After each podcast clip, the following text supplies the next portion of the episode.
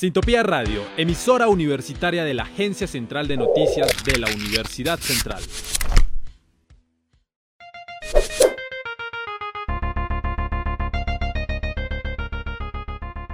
Reciba el fin de semana bien informado. Con Rubik, choque informativo, donde las noticias son más fáciles de entender.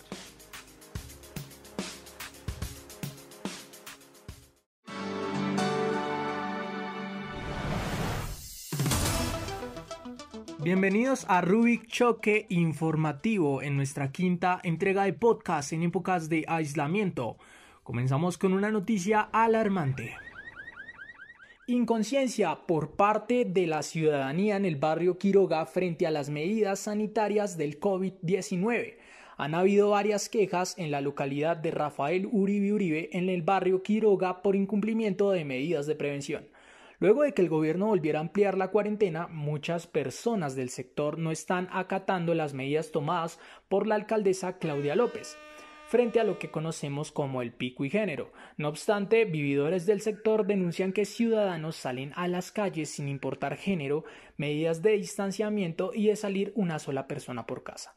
Sin embargo, se reporta que no hay tanta seguridad por el sector, por la carencia y la respectiva presencia de la policía, y hay un abandono frente a la limpieza de las calles. Por otra parte, el día 6 de mayo hubo fuerza del SMAT enfrente de la estación de Transmilenio del Quiroga, por una multitud que se encontraba trancando la avenida Caracas. De esta forma, eh, estuvo perjudicando viviendas debido a los gases lacrimógenos que incluso el día de ayer falleció una persona en plena calle debido al COVID-19. Hemos hablado con la señora Luisa Fernanda Silva, ciudadana del sector, sobre las molestias que ha tenido que soportar durante el aislamiento e incumplimientos de las medidas de prevención de algunas personas con fin de dar un poco más de conciencia para los habitantes del barrio Quiroga. Señora Luisa, bienvenida a Rubicast. Hemos optado por hablar de lo que está sucediendo en el barrio Quiroga frente al incumplimiento de estas medidas sanitarias. ¿Qué medidas cree usted que deberían implementarse para un balanceo de salida de las personas y que no pasen a convertirse en una multitud? Eh, considero que la alcaldesa López ha hecho un excelente trabajo en cuanto a las medidas preventivas mm, que ha establecido para la ciudad, ¿no? Lo que pasa es que aquí la gente no toma conciencia de la gravedad del asunto y pues la policía no puede estar colocando multas y la gente rompiendo pues las reglas y pues es que la gente debe entender que esto es algo grave, que si hay mucha gente contagiada, pues el sistema de salud no va a tener la capacidad de atender a todos y pues obviamente mucha gente va a fallecer. Entonces pues yo veo que las medidas hasta ahora han sido buenas, pero pues ya es un tema de, de la población, de que sean conscientes de lo que está pasando. ¿Cómo se ha visto afectada usted y las personas con las que convive? Bueno, pues el COVID nos ha afectado a todos, ¿no? En nuestro caso, por la falta de cuidado de los habitantes del barrio, pues hemos ido reduciendo aún más el tiempo de salida. Ya no estamos comprando tanto en las tiendas, eh, sino lo hacemos a través de aplicaciones.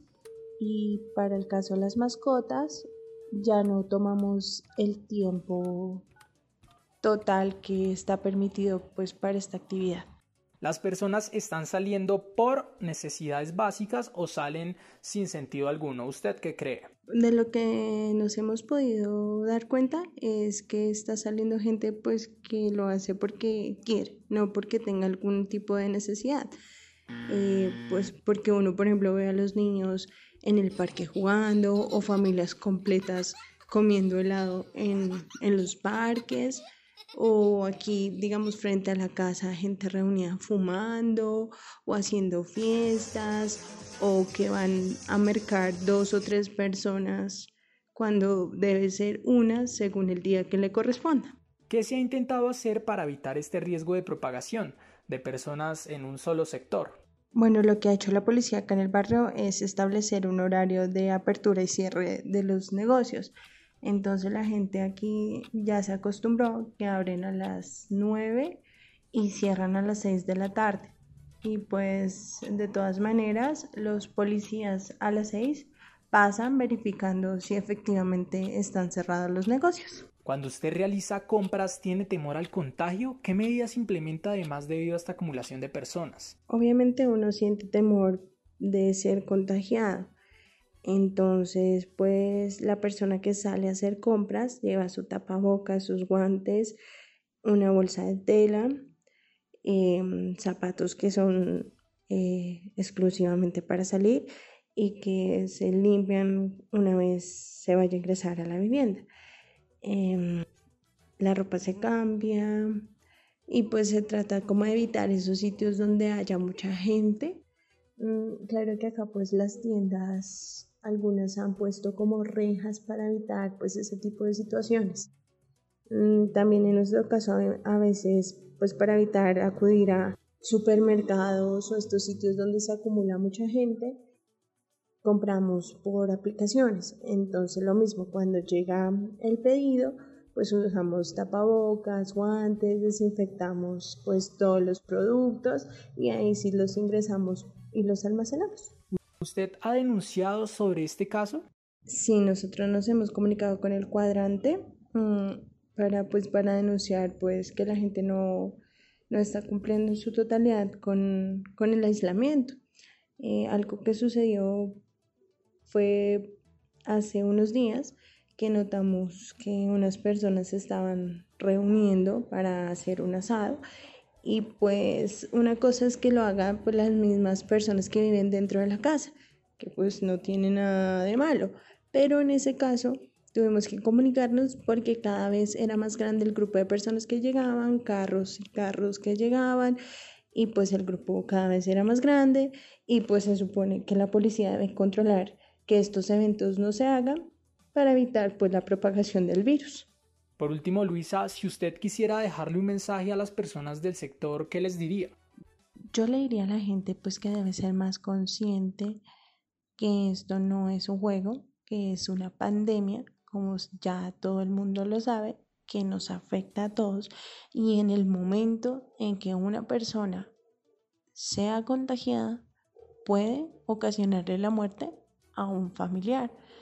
Entonces, pues hay que evitar pues que hayan más casos de muertes por culpa del COVID y por falta de conciencia de la gente, porque mucha gente se toma esto a la ligera.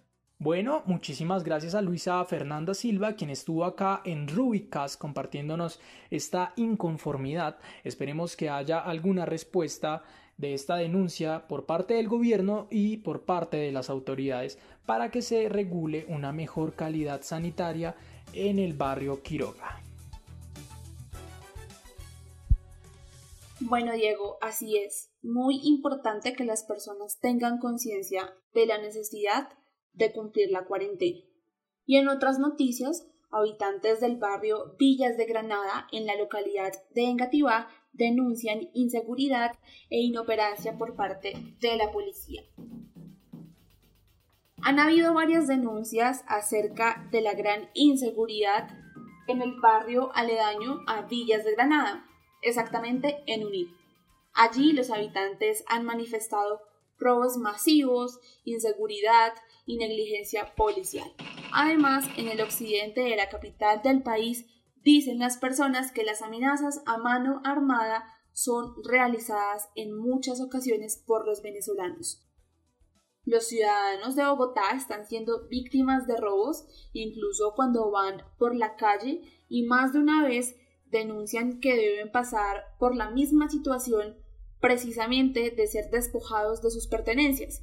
Y el verdadero problema aquí es que la presencia de las autoridades es completamente mínima donde los habitantes afirman eh, tener conciencia de que la policía tiene identificados a los delincuentes, pero no hacen nada al respecto.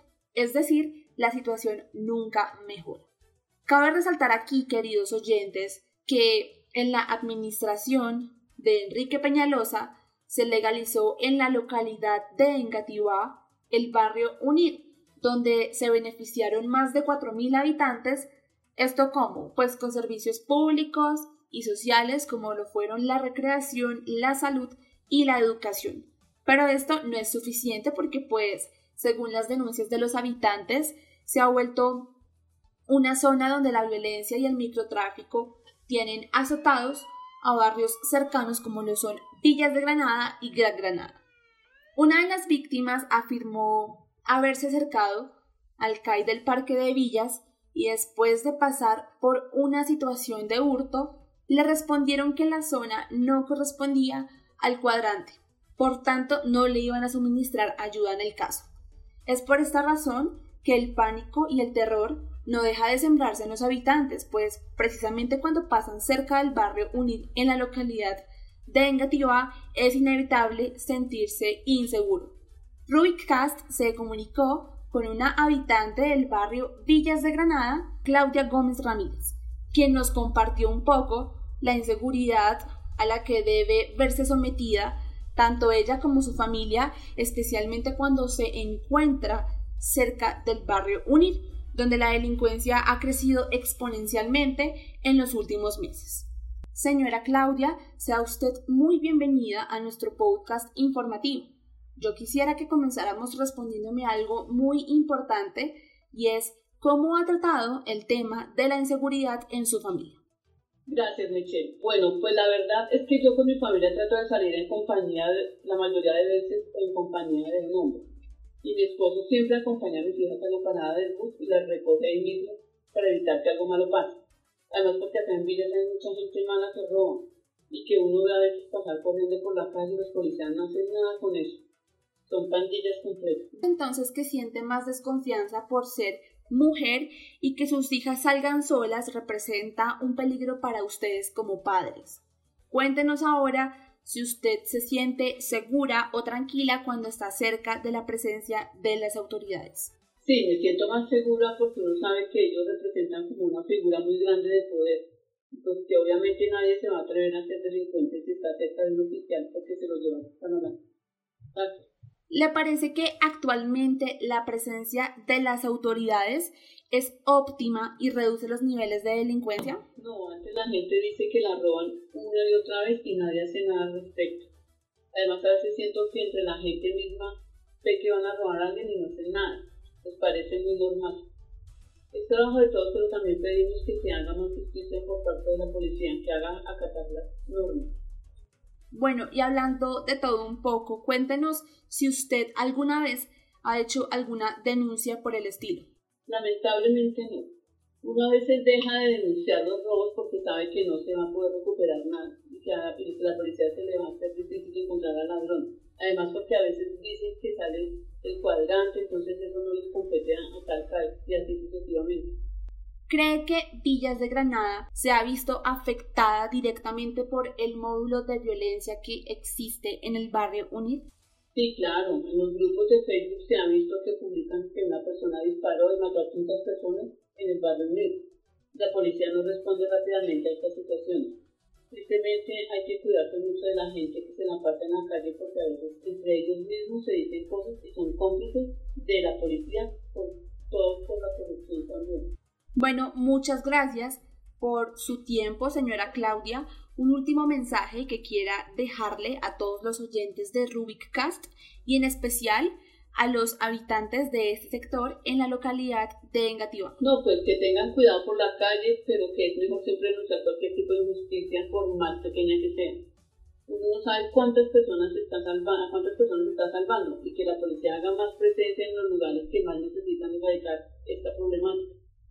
Agradecemos nuevamente por la participación de Claudia Gómez Ramírez, quien le contó a Rubik Cast su descontento acerca de la inseguridad en el barrio Unir de la localidad de Engativá.